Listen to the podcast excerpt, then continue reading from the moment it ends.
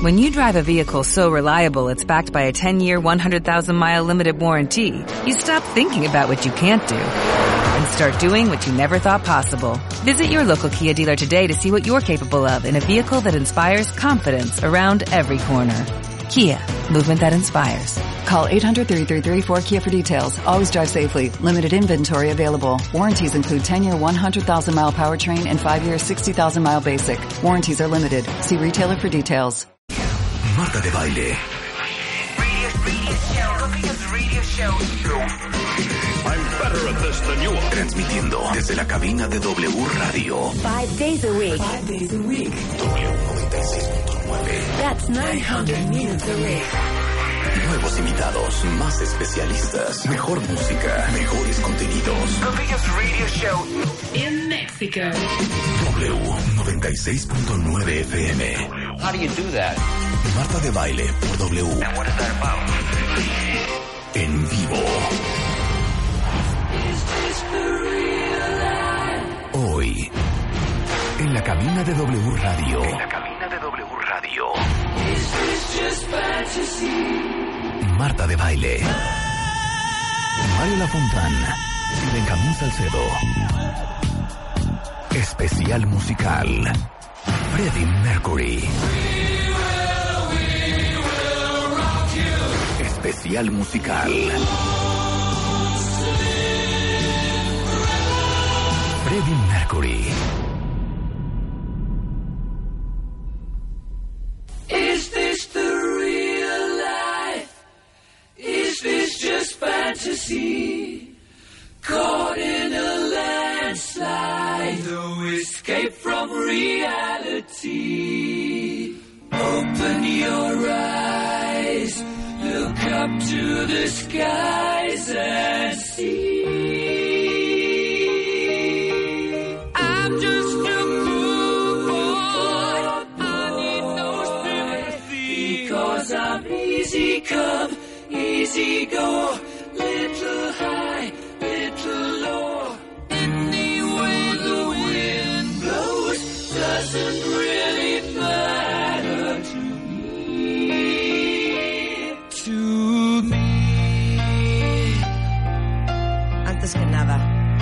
Con un respeto. Antes que nada, con un homenaje. Cuentavientes, hoy viernes. Hoy viernes, una minúscula parte de este programa será dedicado a uno de los hombres, sin duda, más talentosos que ha existido en la historia de la música. Mr. Freddie Mercury. Que justamente hoy, en 1946, venía este muchacho al mundo. ¡Súbele!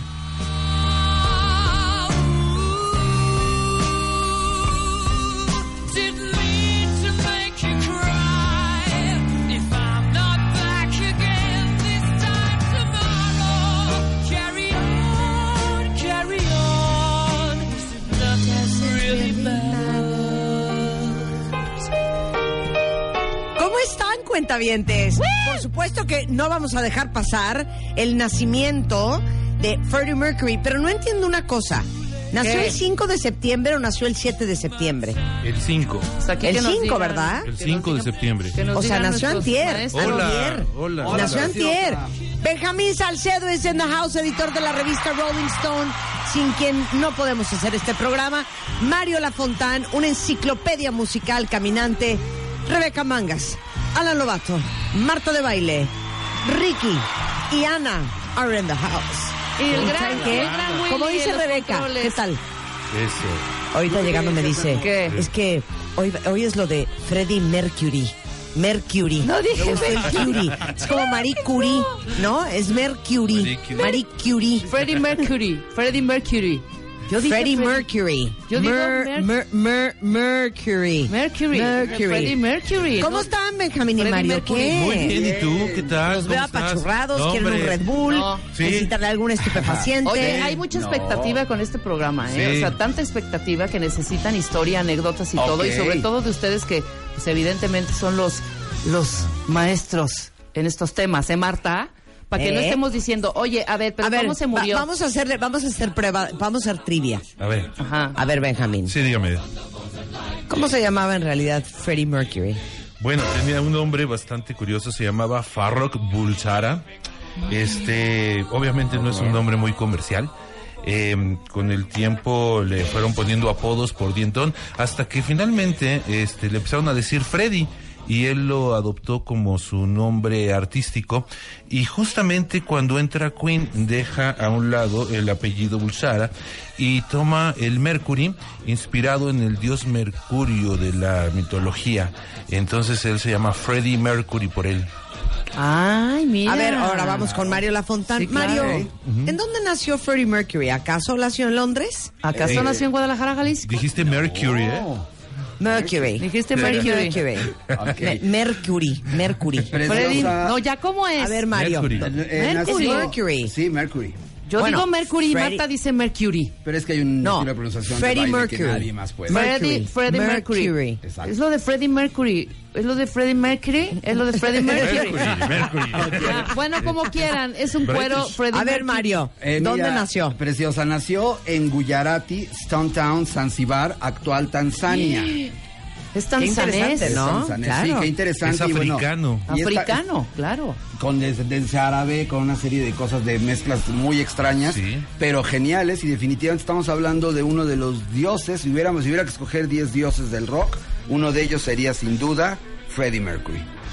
Oye, Farrokh era un buen nombre. Tiene fuerza. Pero aparte tiene sangre hindú. Sí, tiene sangre india. India, Claro. Los claro. papás son Bomi y Jer Bulsara, Ajá. este, de Gujarat, que es una parte de Bombay en la India británica. Exacto. Y el apellido proviene del nombre de la ciudad de Bulsar, conocida también como Valsad, que está en el sur de Gujarat, en la India.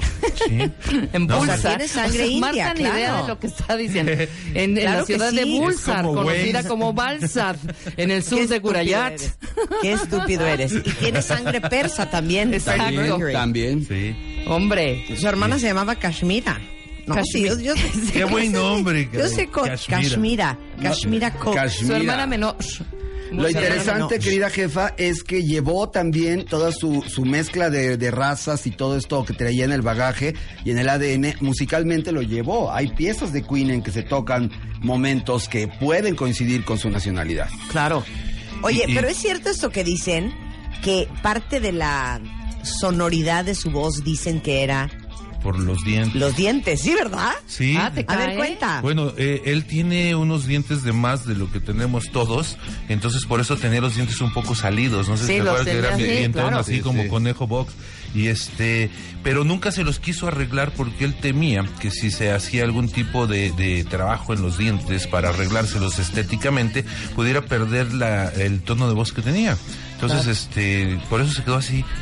Em, Sí, no, los dientes Sí, así. dientón. sí. Dientonzón, sí, como un poco... Y además en el rock, el, el- sobre todo en Inglaterra, pues bueno, los, los rockeros son dientones y no hay mucho. En- ahora ya, pero en aquel entonces recordemos a Bowie y hasta muchos. Pero él sobresalía, era el más Sí, dientón sí, de los más- dientones. más- Pero que que tienes razón, Bowie tiene dientotes, Sí. Jagger tiene dientotes, Elton. John, Elton, Elton, John. dientotes, sí, de Chiclets Adams, ¿no? O sea, el dientón así, este, blanco chicle, ajá. Exactamente. A ver, podemos podemos hablar de su historia. Entonces, Claro. ¿cuándo se mudan a Inglaterra? ¿Qué onda? ¿Qué- ¿Con qué empieza? Te puedo contar algo, por ejemplo, él, eh, a pesar de haber nacido obviamente en África, estudia durante mucho tiempo en la India, regresa nuevamente a África y eh, cuando Zanzibar empieza a tener algunos problemas políticos, al haber sido un protectorado británico, él tiene la facultad de irse a Inglaterra y se va a Inglaterra a estudiar.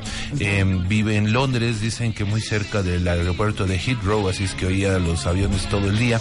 Y ahí comienza su, su incursión en la música. Él llega en los años 60 a, a Inglaterra. Y en los años 60 es una época en la que está obviamente en su apogeo los Beatles, los Rolling Stones, los Kings, todo este tipo de música y de bandas. Y el rock lo conquista inmediatamente.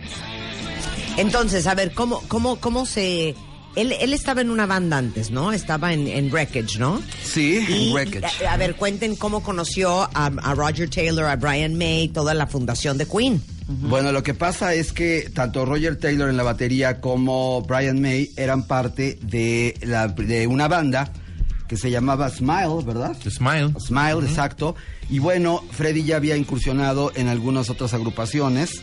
pero digamos que la primera oficial viene siendo este Wreckage, que bueno, también duró bastante poquito, después pasa Pero a era banda de escuela, ¿no? Eh, Era banda su- de su escuela, banda sí, de sí, la sí. escuela, nunca hizo nada Profesional, con él, claro. exactamente. Con Smile ya empieza a tocar en algunos bares. Exactamente. más de Ah, también ruido. tocó con Smile. Sí, lo- Ahí conoce a lo Taylor. audicionan, lo audicionan y cuando entra eh, deciden que todavía se llama Smile el grupo Sí. y después le dan el giro a Queen, que a pesar de que sonaba muy gay, porque ellos mismos lo dicen, era jugar con esa ambigüedad.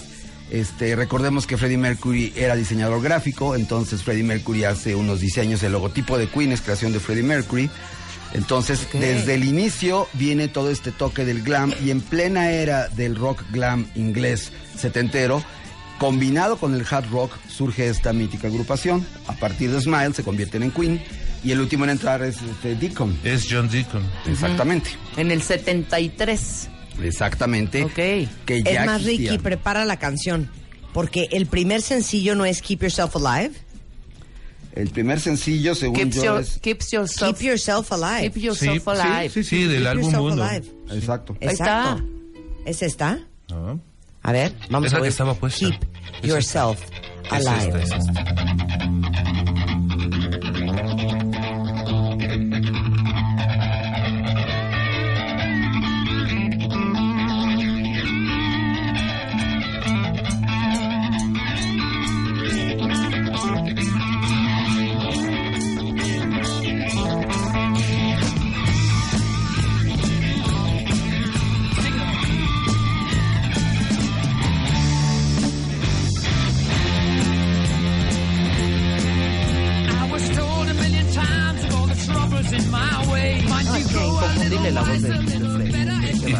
nota el estilo rock hard un poco pesado, ¿no? Mucho la más guitarra. pesado que Queen después. Mucho más, así Sí, empieza sí, el sí. grupo. Pero ya empezaban a hacer juegos vocales, ¿eh? Hay unas canciones que ya empiezas a notar que lo suyo, lo suyo es este, jugar con las diferentes voces. Eh, es muy notable el Seven Seas of Rhyme. Exacto. Y sobre todo, los ingleses tienen muy metido en la sangre el vodevil. El hacer estas canciones como de popereta, como de lo que aquí vendría siendo el mundo de la carpa, Cabaret. allá es el vodevil, exacto. Entonces, desde el inicio, desde el primer disco, Freddie Mercury y, y Queen y compañía, ya tenían estas canciones con un poquito de rollo de este de la opereta que se utilizaba en el siglo antepasado. Y este y en todos los discos de Queen siempre destacan, al igual que los Beatles, al igual que los Beach Boys, las armonías vocales. Son de los grupos maestros en armonías vocales. O- otra cosa importante era, por ejemplo, el look. En esa época, las bandas, pues, sobre todo, eran mezclilla, eran otro tipo de ropa, ¿no? y, y Freddie Mercury, al estar muy involucrado en lo que es el terreno del estilo, de la moda, eh, nunca se puso jeans, que yo sepa, siempre traía eh, um, licras. Mayón, mayón. Era como ya mayones ligra, bueno, Sí. sus clásicos Su pantalones blancos. Y su traje Esos sí eran jeans. Con su tenis. bueno, ya después, pero ya fue la época en que Ya se puso la chaqueta amarilla. Ya fue Live Aid, después de Ya, Live Aid. sí, es cuando ya se corta el pelo y trae Pero Pero antes era inicio, puro mayón. hasta de hasta de kimono salía. Utilizaba, de kimono. utilizaba este. Cuando salía de Arlequín, ¿te acuerdas que Ah, era un claro, como traje claro, completo claro, de- claro. de, de Anda, de Arlequín. Y siempre con el delineador en los ojos. Sí, Sí, sí, siempre. Y las uñas negras. Y las uñas negras, sí es cierto. A ver, Pero vamos foto. en orden. Ahora, Sí. después de esta, así como el gran, gran sencillo fue Killer Queen, ¿no? Exacto. Del Sheer Heart Attack 1974. Exacto. A ver, vamos a oír eso. Y luego cada quien pone la suya. Sí, la que más les guste. In a pretty cabinet, Anthony Cake, she says, just like Marie Antoinette, building a remedy for Khrushchev and Kennedy. At a time of invitation, you can't Cigarettes, well versed in etiquette, extraordinarily nice. She's a killer queen, gunfight agility, dynamite with a laser beam, guaranteed to blow your mind. Ooh, recommended at the price, insatiable and appetite. Wanna try?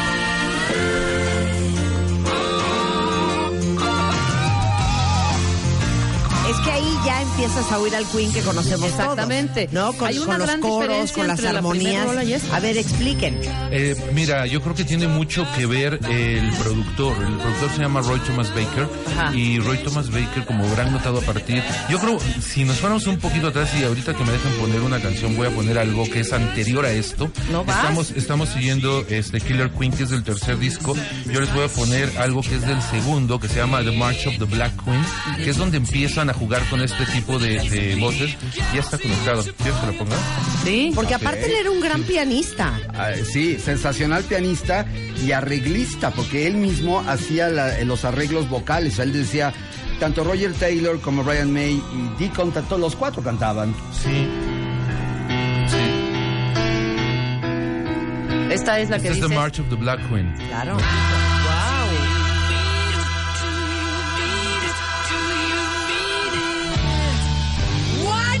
Don't you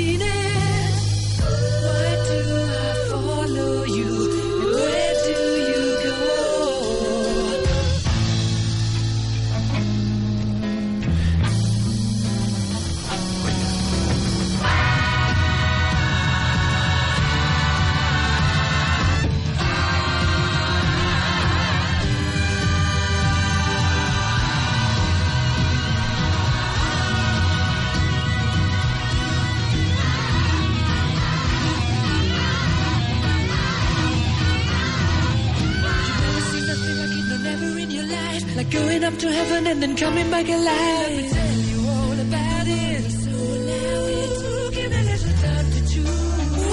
Singing todavía es del de Sheer Heart Attack, Es ¿no? del anterior, es de 1974. Aquí ya trae todo, Queen todo 2. el sonido. Ya, Ah, es- de Queen 2, ya son los juegos Exacto. vocales, las voces agudas, las graves, los diferentes. Eh, entra el rollo operístico. Exactamente, aquí es la influencia directa de Noel Coward, que es el compositor más importante de Inglaterra del siglo pasado.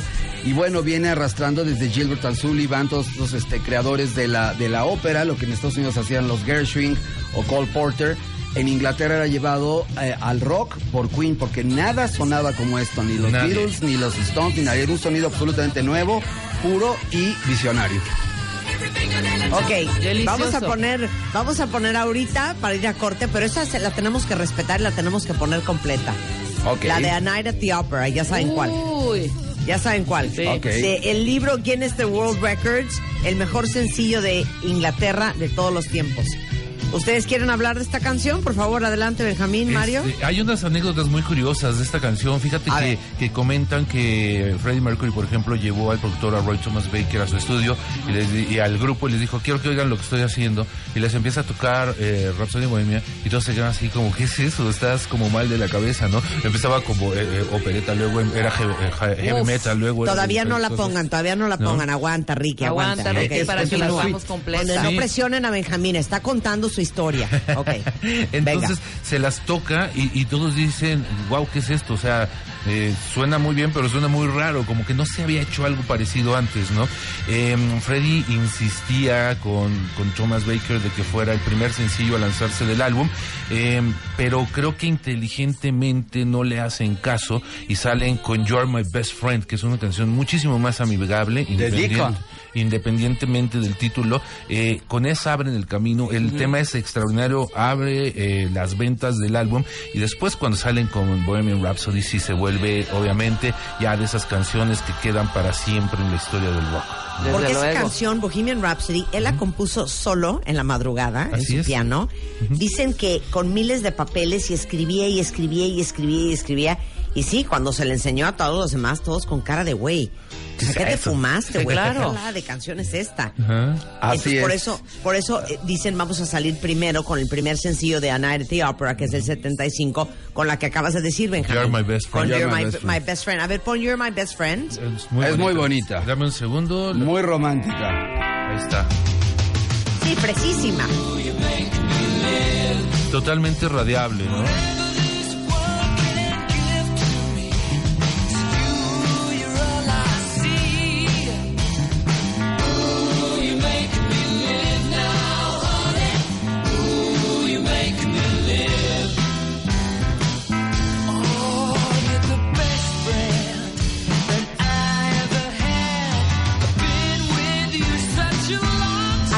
Donde yo más escucho la influencia de The Beatles en Freddie Mercury, ¿eh? Sí, clarísima. ¿No? Totalmente, totalmente. Fíjate que lo curioso es que él, digo, yo como miembro de la divers- diversidad no puedo dejar de mencionar esto. Este, las canciones tenían una doble lectura, porque esta es una canción de amor dedicada a un mejor amigo, pero no dice si era amiga o si era amigo. Y aunque es un canto de amor, siempre se manejaba esta dualidad, empezando por el nombre de la banda. No había salido del closet nadie, ni Elton, ni él, ni Jagger, ni Bowie Ni nadie. ni nadie. Entonces, también puede considerarse que es una banda pionera en la diversidad sexual. Qué bonito. Bueno, entonces, este fue el primer sencillo de A Night at the Opera. Así es. Y el segundo sí fue Bohemian Rhapsody. Sí, sí. Que sí está considerado como el mejor sencillo inglés de todos los tiempos. Así es. Totalmente. Imagínate decir eso cuando en Inglaterra ha habido bandas como los Beatles, Elton John, Rolling Stones y demás artistas, el tamaño de mención honorífica que No, es. bueno, imagínate. Bueno, tu revista, Benjamín, The Rolling Stone, no la puso en el lugar número 163 de su lista de las mejores canciones de todos los tiempos. Te digo por qué, porque Rolling Stone es gringa, les da una envidia terrible que los británicos hagan Me mejor imagino, música. me imagino. Yo Sí, nunca he estado de acuerdo Sí, con claro, eso. si, si fuera editada en Estados Unidos sería, digo, en, en Inglaterra sería top 10. Claro, por Exacto. supuesto. Bueno, regresando Vamos a poner de principio a fin, después del corte, Ajá. Bohemian Rhapsody, hoy celebrando el nacimiento que hoy ese hombre, Freddie Tendría Mercury, tendría 72 años. 72 años. Regresando, Viernes de Música con Mario Lafontana y Benjamín Salcedo en W Radio.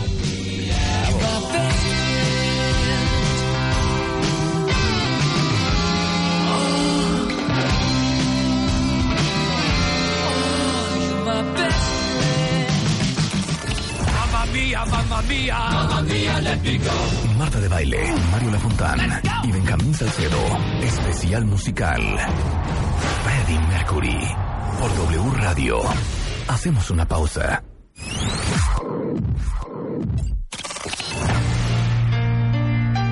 Marta de Baile, Mario Lafontán y Benjamín Salcedo. Especial musical. Freddie Mercury. Por W Radio. Estamos de vuelta. Señores y señores, hoy en W Radio estamos celebrando el cumpleaños número 72 del gran Freddie Mercury. En el estudio, Mario Lafontán, Benjamín Salcedo, Rebeca Mangas. Y si se perdieron la primera media hora del programa, en efecto estamos contando la historia de Freddie Mercury, de Queen y de sus canciones. Y llegamos al momento de presentar el himno. Sin duda, una de las mejores canciones en la historia de la música. Mario Lafontán. ¿Algunos comentarios antes de ponerla? Sí, o sea, mira, realmente esta es una suite. Esta es una pieza que está conformada por seis piezas y que lleva de un principio a un final. Regresan de, eh, con la introducción y con el outro. Eh, pasamos por el hard rock, pasamos por la popereta, pasamos por la canción pop, pasamos por un momento bastante cercano. Digo, recordemos que el hard rock es el papá del metal. Entonces hay momentos en que la canción se vuelve bastante densa. Y lo curioso es que esta canción, además de todo lo que has dicho de que es una, la canción número uno para los ingleses y uno de los éxitos más importantes en la historia del rock, es una canción que ha sido versionada miles de veces, por complicada que suene. Hay versiones de youtubers, de los Mopeds, de Molotov, de cantidad de bandas. Rap Soda y Bohemia, Ah, exactamente, que es muy buena, es muy divertida. Y este, y de verdad estamos ante un momento en la historia. eh, sabemos que es un cliché, pero la historia está formada por clichés. Así es que yo creo que no hay ninguna canción que llegue a la supremacía de Bohemian Rhapsody. Es tan maravillosa la canción, la producción, la mezcla, la edición de esta canción que nunca pudieron representarla en vivo como la escuchabas en estudio. Uf. Nunca. Y- O sea, la puedes oír en todos los discos en vivo, nunca suena igual. Entraba una grabación de repente, dejaban de tocar y Nunca en, suena la igual. época- en el momento de los coros de Mamá Mía, Mamá Mía entraba la grabación. Yo los vi en Puebla, era muy chavo, pero fue el primer concierto que fue en mi vida. Y este y luego los volví a ver y, y en efecto, o de repente era solito Freddy en el piano haciendo algunos, algunos, citando algunos momentos de la pieza. Lo impresionante de esta canción es que se tardaron más o menos como tres semanas en grabarla y justamente eh, Brian May, que y, digo, perdón, Roger Taylor, que hace vocales en la canción, pues como en aquella época no había más que eh, pues cassettes análogos de 24 tracks, tuvieron que grabarse encima tres veces para tener la potencia y la profundidad de todos los vocales que van a escuchar en esta canción. ¿Están listos, cuentavientes? Porque aquí no vamos a hablar encima, la vamos a respetar, la vamos a escuchar y la vamos a celebrar. Correcto. Esto es Mr. Freddie Mercury para los vocales de Queen en Bohemian Rhapsody. Is this the real life? Is this just fantasy? Caught in a landslide, no escape from reality. Open your eyes, look up to the skies and see. I'm just a poor boy. I need no sympathy. Because I'm easy come, easy go. Little high, little doesn't really matter to me. To me.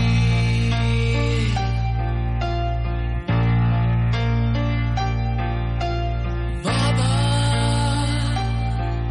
just killed a man, put a gun against his head, pulled my trigger, now he's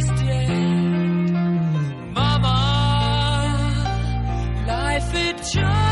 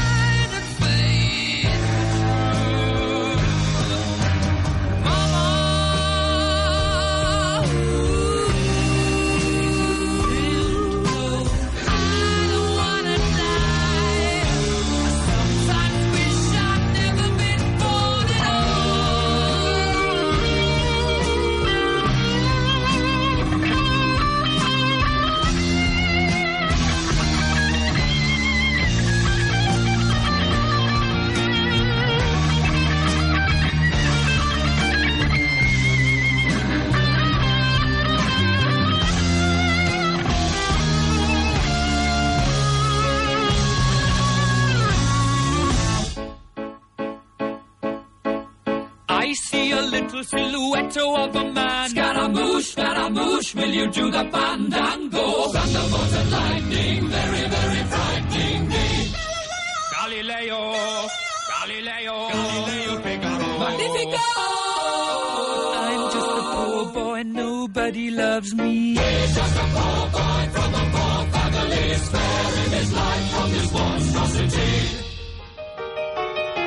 Easy come, easy go. Will you let me go? Bismillah. No, we will not let you go. Let him go. Bismillah. We will not let you go. Let him go. Bismillah. We will not let you go. Let me go. We will not let you go. Let me go. We will not let you go. Let me go. Oh, mamma mia, mamma mia. Mamma mia, let me go. Beelzebub has a devil put aside for me. For me. For me.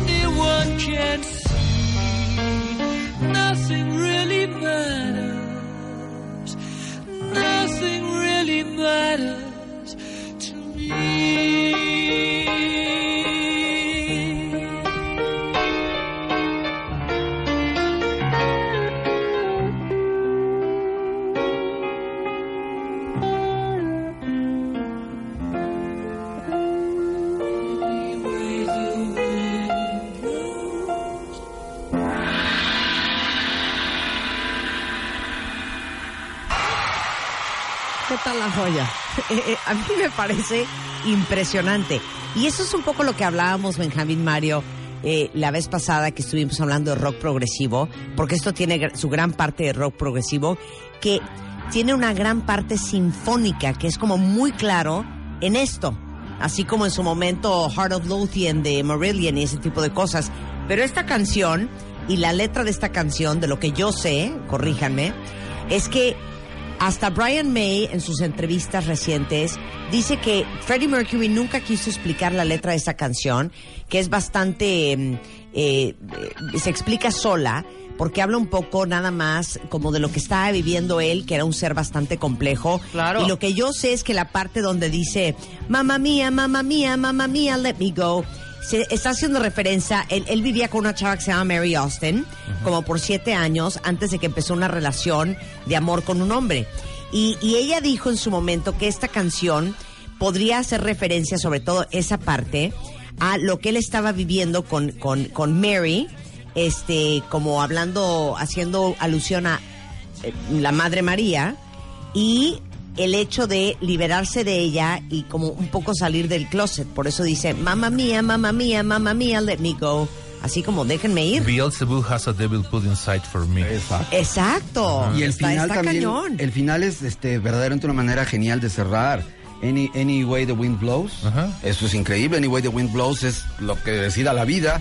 Y aquí es importante hablar de la cinemática porque en estos discos, en- este es el primer disco, el, el Night at the Opera, que eh, tomó eh, influencia de la película de los hermanos Marx, de las películas, de hecho así se llamaba una película de ellos. Una noche en la A Day at the Races eh, también es otro título de una película de ellos. Y es clara la influencia en la canción de esta cinemática porque se pasa por un juicio o entendemos como que es un juicio que están diciendo Miss Milliam, now we will not let you go y todo esto.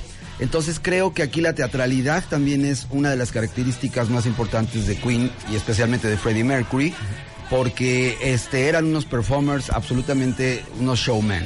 Claro. ¿Qué más salió de A Night at the Opera? Fíjate, déjame contar una anécdota buenísima, mi querida Marta. Eh, en 1975, yo era un escuincle de 13 años, no existían los videoclips, no existían la tele, no existían ningún tipo de, de representación musical de las canciones en, de- en- en la tele. Y la única forma de ver el video de Queen cuando salió era ir a los cafecines. Para muchos han de decir, ¿qué demonios es un cafecine? Los cafecines eran unas pequeñas salitas donde se vendía café mexicano y tenían unas pantallas y ahí proyectaban fra- fragmentos de conciertos y ahí empezaron a poner el video de, de Bohemian Rhapsody y bueno, eh, causó adicción más que el café, la canción, ¿no? Y eso que era bastante aburrido, primitivo, pero finalmente pionero de los videoclips. Por el, supuesto. El que salen en las sombras. Este, decías que otra pieza venía importante en el Night at the Opera. Bueno, ahí viene su canción de amor favorita, que es Love of My Life, que es una canción bellísima. The Prophet Song, que es una canción bastante densa, en la cual habla del fin del mundo. You're My Best Esta Friend. que oímos, Dead on Two Legs, Dead on que es dedicada a, un corredor de autos, escrita Exacto. por Roger Taylor. Exacto. También viene I'm in Love with My Car. Este viene a 39, que es una canción completamente inspirada en el folk y en el country norteamericano. Este viene Seaside Rendezvous, que es una pieza también totalmente operística, y totalmente teatral y hasta de comedia. Sí.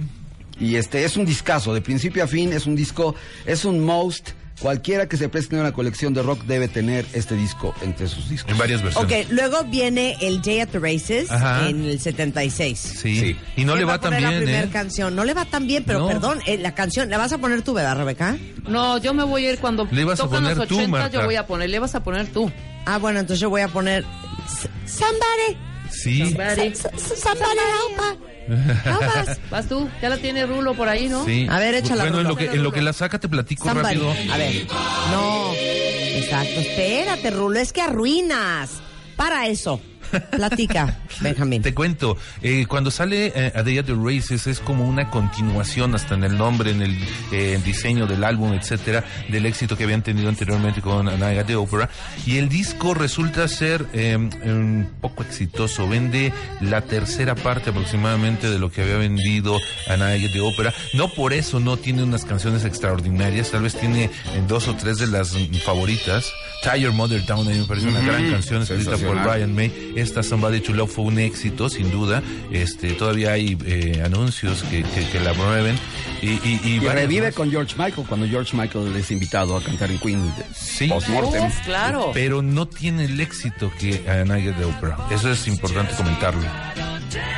Pues ¿Ya la podemos poner? Cuando tú quieras. Aquí es el- la primera vez que usa los recursos como de gospel, metiendo voces negras para Somebody to Love. Suéltala, Ricky. Anybody find me somebody to love?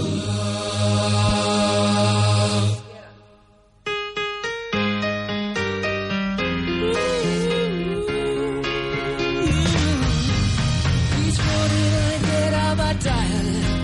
Can barely stand my feet. Take a look, take a look in the mirror and cry. Lord, what you did here. I spent all my years in believing you, but I just can't get no relief.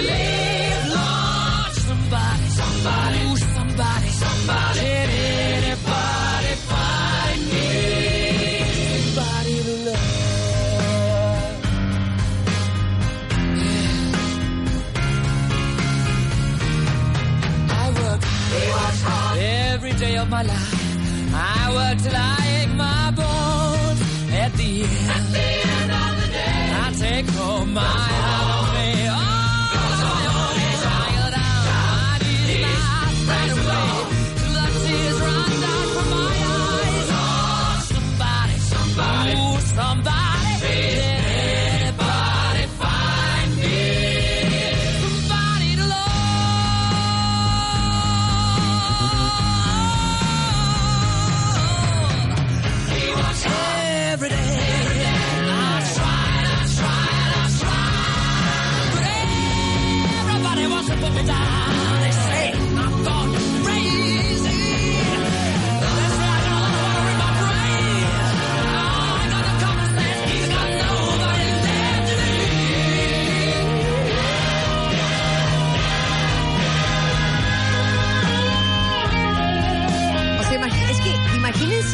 grabar en esa época, porque ahorita la tecnología que tienen los cantantes para grabarse es impresionante. Pero en aquella época, para que esto sonara así, como si fuera un coro de gospel de 100 voces, tenían que dobear, o sea, grabar encima una y otra y otra y otra y otra vez para que tuviera ese cuerpo. Me trauma. Oigan esto.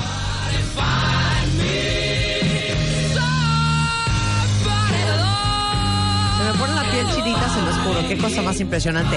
No cunde el pánico, porque Amo. en Twitter ya están de. Pero vayan a, no van a poner Under Pressure, pero no, no, no, pero, pero no van a poner Don't Stop. Todo vamos a poner. Vamos a poner todo. Vamos a poner. A ver, rolita, yo creo que no rolita. necesariamente tengamos que hacerlo cronológico. No. Ya. Ahora sí que yo puse Somebody to Love, les toca a ustedes. ¿Qué quieren poner? Voy yo. Vas. A ver, ¿qué vas a Ah, poner? yo me voy a ir a los 80. Esta canción la escribe precisamente Freddie Mercury, estando en Queen, para, eh, para Queen. Es del, eh, del disco Play the Game. La rola se llama Play the Game. Es del álbum The Game. The Game. ¿Y sabes qué curioso leí el otro día? El single de esta, rol, de esta rola, la carátula del single, es la primera vez que sale Freddie Mercury con eh, bigote. Sí. Que fue su supermarca. Un fashion statement, absoluto. Exactamente, totalmente. Amo esta canción y se llama Play the Game.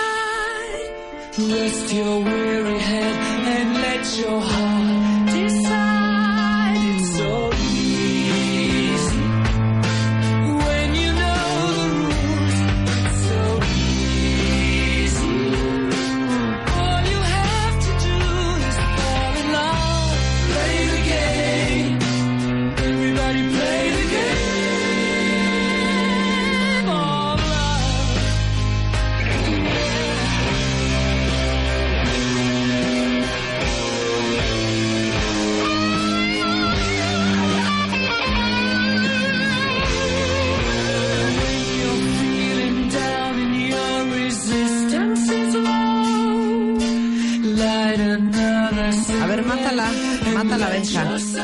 Mata la Benja. Es una joya, ¿por qué no la les gusta? Es que esta es A mí me gusta mucho y quisiera decir un comentario pequeñito de esta canción. En esta canción, en este disco de Game, este primer disco de Queen en el que aparece, en el que quitan la leyenda no synthesizers. En muchos discos ponían de que aquí en este disco no fue usado sintetizador porque estaban en contra de la música disco. Claro. Qué ironía, en este disco es donde incluye Another One Bites Dust. Exactamente. que ya es Que una es referencia directa a Nile Rodgers y Freddie Mercury como solista. Hay un remix por ahí de los noventas hecho por Nile Rodgers de una de las canciones del disco Mr. Nice Guy. Claro. O sea, Nile Rodgers, acuérdense, ex fundador, digo, fundador. Fundador de Chic. de- de- Claro. Y parteaguas en la música eh, por donde quieran Hasta el día de hoy, ¿no? Hasta el día de hoy. A ver, mata Benja. Yo voy. ¿quién va? listo, ¿Quién va? ¿no? ¿Quién va? ¿Quién va? ¿Mario Benja? Venga, venga, venga, Mario, A venga. les voy a poner, les voy a poner una de mis favoritas. Venga.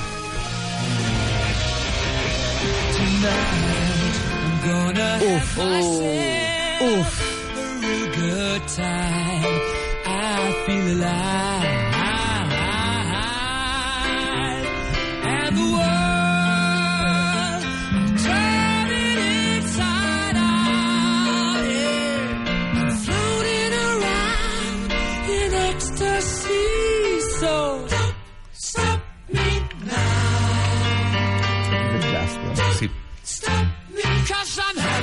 good time, having a good time. A shooting star leaping through the sky like a tiger, defying the laws of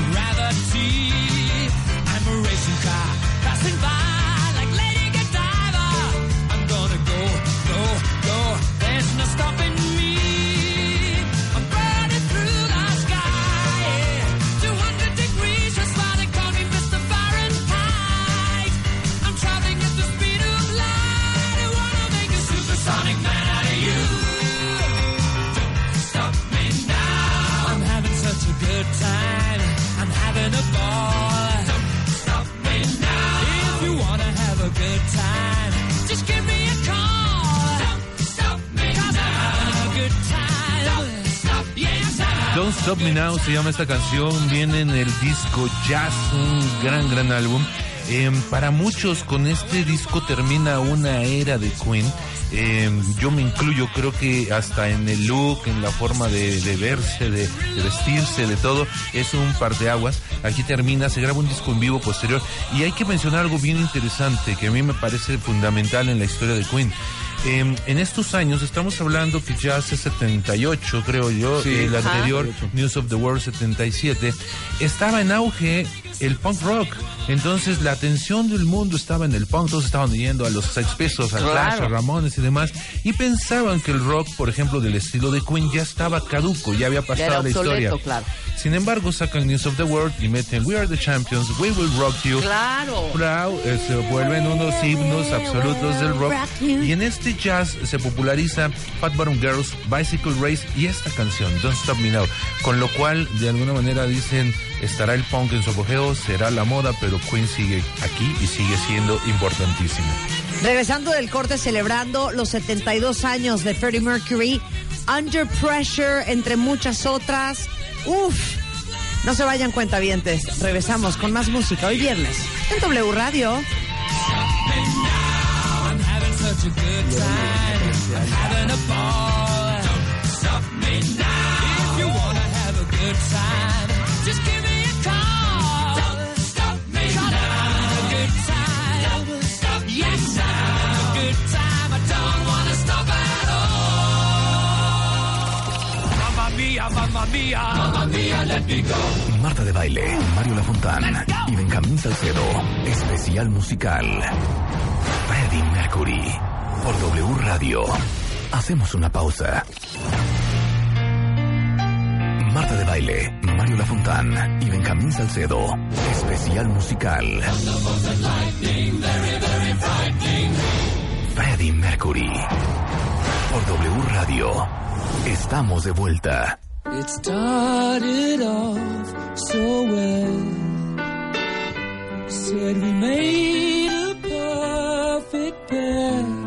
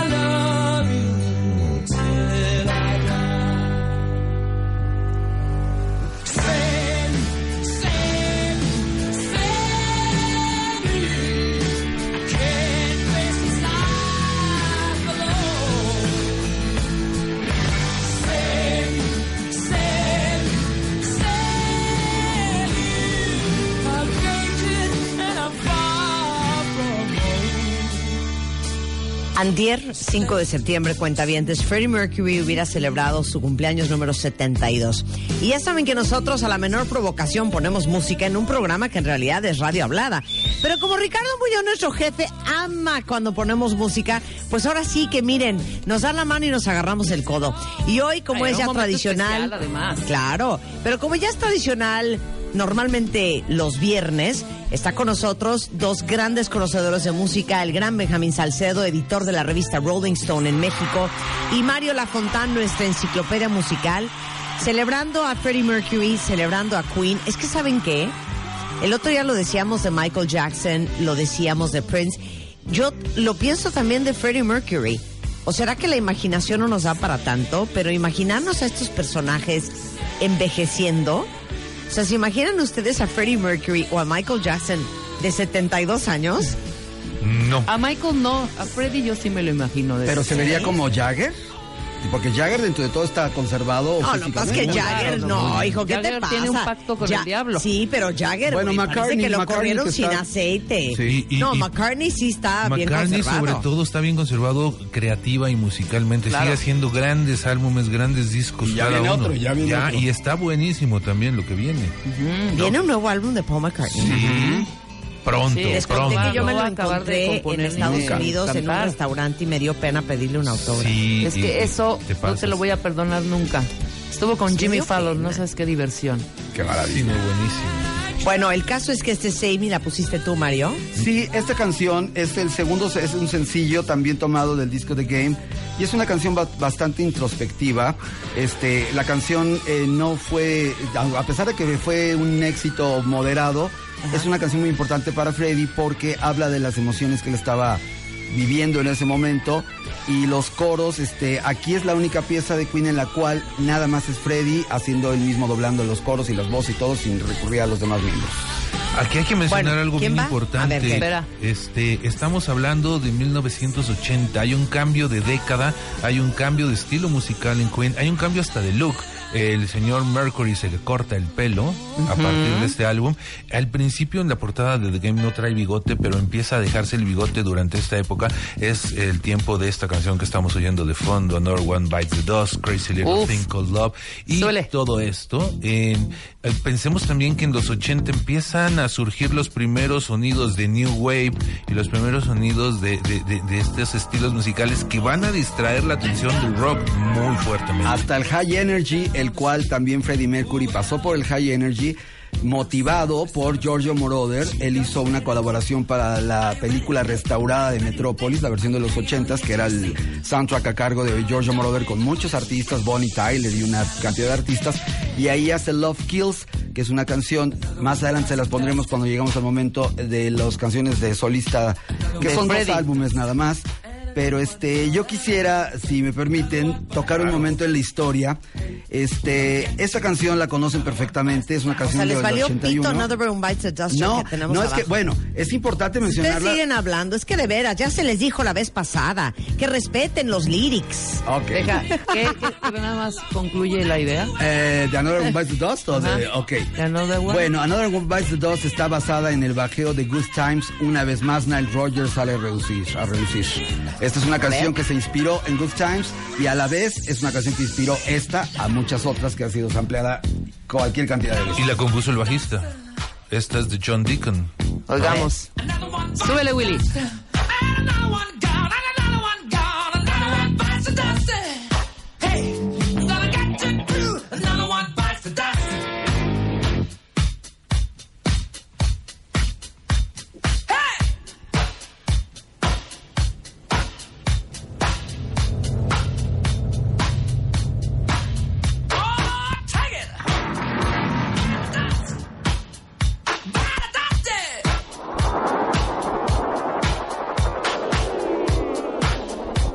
Aplausos setenteros, Yo, ¿eh? yo, puedo- yo me- Totalmente. Y aparte, bailábamos Pero oigan el rola. bajo de aquí, oigan el bajo aquí. Venga, Hacer a hip, hop, ahí viene, ahí de- viene. Sí, claro, de hip, 100%, Totalmente. 100%. Pero oigan. Another one bites the dust. Ow! Another one bites the dust. Hey, hey! Another one bites the dust. Hey! Gran bajo, pero totalmente chic, ¿eh? Totalmente chic, Pues ¿eh? dijo Mario. Porque recordemos que de Chic sale Rapper's Delight y de Rapper's Delight sale esta. Exacto. Fí- Fíjate que en Ahí esa está. época, cuando salió esta canción, los fanáticos reales de rock de Queen no les gustó este disco. O sea, estas canciones decían, ¿qué, ¿Qué pasó con nuestro grupo? Esta ¿Qué banda que hacía es esta? Claro. Bohemian Rhapsody, que hacía canciones como lo que estábamos acostumbrados. ¿Cómo está cantando esto? ¿Qué es? Claro, y para los más fresones, y aparte es complicada la frase, ¿eh? Another one, another, cántala. Another one bites the dust, another one, another one, another one bites, bites, bites the dust, bites the dust. Es difícil. Es que también son precursores de alguna forma del rapeo. We Will Rock You es uno de los primeros raps You, claro. que existen de un grupo blanco y este y esta canción también lleva una gran dosis de influencia afroamericana. Pero Oigan, creen yo te- ustedes, yo déjame un fun preguntarles fact, nada yo más una cosa, nada más a los, a los, ex- a los expertos. ¿Ustedes creen que de toda esta... Sí, Rebeca, ¿qué quieres preguntarnos? de toda esta historia, claro, a los tres, de toda esta historia musical neta, escuchando a The Queen, tanto We Will Rock You como esta de Another One Bites the Dust como We Are the Champions, no bajaron como un poquito en esa calidad o en el- como que se hicieron como más populares, populares y cambió un poquito esa calidad o esa no sé cómo llam- llamarle. Simplificaron Como su digas, música. Ay, Sí, chapearon Es que también es parte de la chapearon". evolución. Exactamente. De la música. No, sí es parte de la evolución, pero hay partes de la evolución que no vas para abajo, sino vas para arriba. Tanto hemos hablado de Luis Miguel. Cuando que- yo que escuché lo siguiente. esta y We Will Rock You, yo dije, "Ugh, ah". Pero We Will Rock No todavía pertenece a un disco en el cual sí estaba lleno todavía del estilo antiguo de Queen, pero The of the World. independientemente, la oí. Y, des- y tiene razón, en este momento eh, No, Hot Space ochentero es donde pasa. empezaron a cambiar. claro. Pero después, ya en la última etapa, en el Innuendo y en otros álbumes, en The Miracle, Regresan. regresan, a la fórmula de los grandes corales, de las grandes producciones. Y este, de hecho, es un disco conmovedor, el Innuendo, que ya llegaremos a su momento. Pero este, bueno, yo les decía que hay una joya que queremos regalarles aquí a O sea, todo el público, a los cuentavientes. Sí, tienes razón, tienes razón. Nadie me contestó, o sea, yo espero No, los yo creo que, seis yo, creo que sí, yo creo que simplificaron. Marta dijo muy bien, bueno, es, que es la evolución musical, pero puedes sí. evolucionar musicalmente. Es no que en el mundo estaba regido a la música disco. Estaba, hasta Claro. cualquier- Sí, todos claro. los rockers hicieron música disco. Rod Stewart. Aparte, esto es la mera época, es McCartney. 81, Hot Space, pero yo quiero poner una. Ok. Ponla, ponla, Marta. Tengo un fun fact. Eh, o venga, sea, venga. David Bowie hace vocales para una canción que se llama Cool Cat. Y, y cuando la oyó, ya la mezcla final dijo, cero, canté pésimo, no me gustó, sáquenme Quítenme. de ahí. Y entonces lo quitaron. Y entonces se puso ahí como a hacer un palomazo en el estudio con Queen y escribir justamente la canción con Freddie Mercury. Y de repente, este, sale esta joya que todos conocen muy bien, que se llama Under Pressure.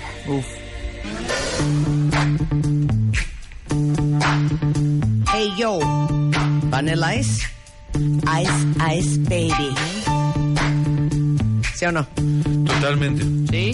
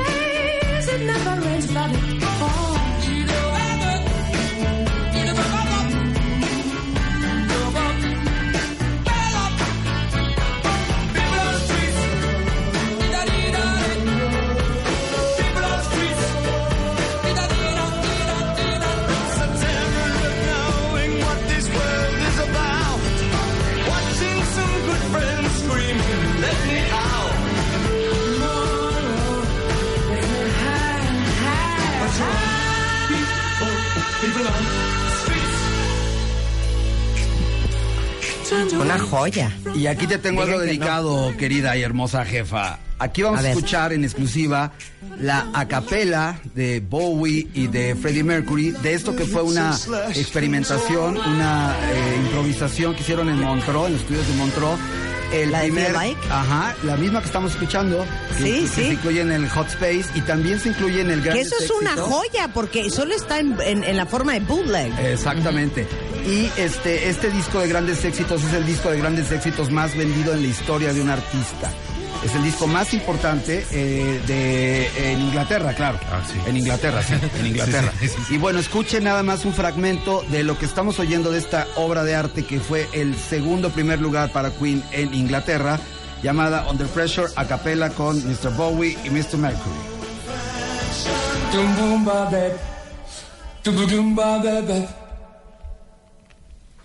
Pressure pushing down on me, pressing down on you. No man has fall. Under pressure that brings a building down, splits the family in two, puts people on streets. Ba ba. Dum ba ba bep. Eat it up. Eat it up. That's okay. It's the terror of knowing what this world is about.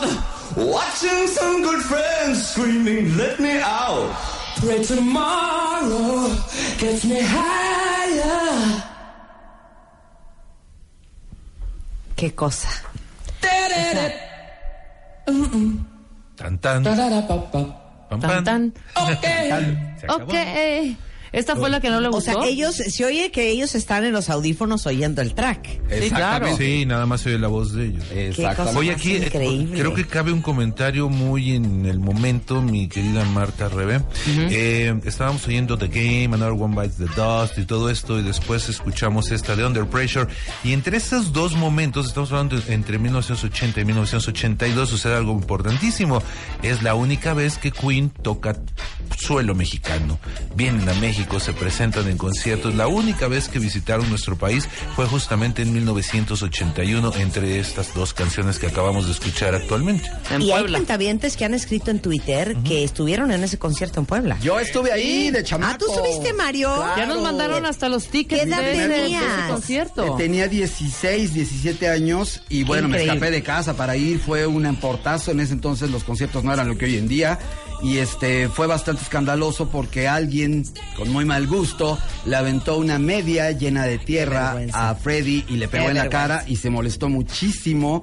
Y bueno, yo no recuerdo nada más que una nube de, de polvo y otra nube de otra cosa que estaban fumando ahí. Oye, pero yo tengo una anécdota maravillosa, Marta. Todos pensamos en Queen en Puebla y eso es porque somos solamente unos chilangos cerrados. Eh, Queen se presentó también en Monterrey. Ok. Una semana antes de Puebla, Queen tocó en Monterrey y hicieron un concierto y fue un éxito el concierto, a diferencia del de Puebla, porque los chilangos no teníamos la costumbre de ir a conciertos, se, nos se portaban muy mal los que fueron, como Mario. Este, En cambio, la gente de Monterrey que tenía acceso de ir a ver conciertos a Laredo, a, a Texas, que les queda muy Claro, cerca, esa cultura tenían otro rollo y el claro. concierto fue, ah, este, pues, procedió en- de la mejor manera. Esto pasó justamente el 9 de octubre del 81, el de Puebla fue el 17 de octubre de 1981. Aquel fue en el TEC de Monterrey y siempre se nos olvida porque centralizamos mucho la información los chilangos y nos acordamos nada más de la de aquí. Y otro dato curioso es que fue en Puebla porque en la Ciudad de México no se permitía hacer conciertos. Entonces dijeron, porque ¿dónde lo hacemos? ¿Dónde está cerca? Pues Puebla. Fueron a Puebla y lo metieron en un estadio horrible lleno de tierra porque fue el Olímpico, El ni siquiera fue el sí, fue el Estadio Olímpico, ¿no? Era de fútbol. Sí, pues, pero estaba terrible. A diferencia Oye, del TEC. claro. ¿no? Eh, la verdad es que tenemos más chamba. Ahí viene Leopi. Vamos a reír y a gozar. Viene Álvaro Álvaro, Gordoa. Gordoa. Vamos a reír y a gozar. Y aunque reímos y gozamos con ustedes y estamos muy mal acostumbrados porque queremos hacer tres horas de música, los voy a tener que dejar ir. Mario y Benjamín. Dejar ir. Los voy a tener que dejar ir. Oigan, que por cierto han levantado muchas intrigas, ¿eh? ¿Quién es? Porque nos hemos encontrado, ustedes dos, Ah. porque me he encontrado amigos por la vida, así de, oye, ¿por qué nada más invitas a Mario Lafontana y a Benjamín Salcedo a hacer, a hacer eh, viernes de música? O sea, en buena onda yo también sé cabrón, güey. Y entonces yo, no sean celosos. ¿Sí o no nos dijeron el otro día, Todo- Rebeca? totalmente, nos dijeron. No vamos a decir "Güey, quién, no pero va- ya van exacto, Para varios. no, meterlo, para no echarlos de cabeza, pero sí. Para no, eche- para no "Güey, meter Pues qué cizaña. honor, qué honor. Pero van varios no que sé dicen, qué, oye, ¿por no manchen, güey, también invítenos sé a nosotros. No, Alex es brother, brother. A Franco, pero a mi Jangos. Mijangos, Van varios, ah, ¿eh? Van varios, van varios. ahí Ah, medio. este- Tienen cierto resquemor, porque Pero ustedes están en otras estaciones, así es que... Exactamente. Tienen programas de radio o hacen otras cosas. Nosotros te, solo te tenemos a ti. Eso. Exactamente. Oigan, bueno, eh, pueden contactar a Benjamín Salcedo, director de Rolling Stone México, en arroba Benjamín Salcedo o rollingstone.com.mx. Y Mario Lafontán, ya saben que es Lafontán Touch. Oigan, ¿con qué nos vamos a despedir? Yo sugiero que nos despidamos con We Are the Champions. No, yo, yo, sugiero pienso. con una mejor que sería A ver, ya ¿cuál? Como, como para cerrar con broche de oro el ¿Cuál? programa de hoy. Este, no sé, estamos todos listos. Se llama The Show Must Go On y es la última canción que grabó Freddie Mercury. Venga. De acuerdo, A manera de de, acuerdo. requiem y de Adelante, de este adelante, adelante, Benjamín, es tu casa. Oigan, y, y déjenme decirles algo. Yo tengo que tomar un avión, pero Rebeca se queda, se quedan Leopi, se queda Álvaro Gordoa. Gracias, Mario. Gracias, este Benja. Yo me voy contigo. Los quiero, cuentavientes. Llévame. ¡Woo! Los quiero. Venga, Benjamín, suéltala. Empty spaces, what Abandoned places, I guess we know the score. On and on, does anybody know what we are looking for? Another hero, another mindless crime behind the curtain.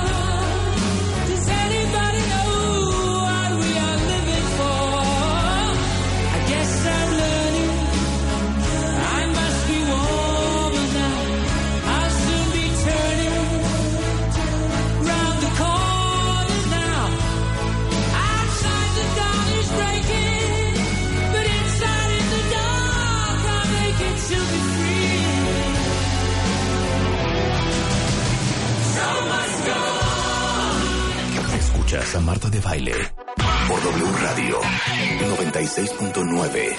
Hacemos una pausa.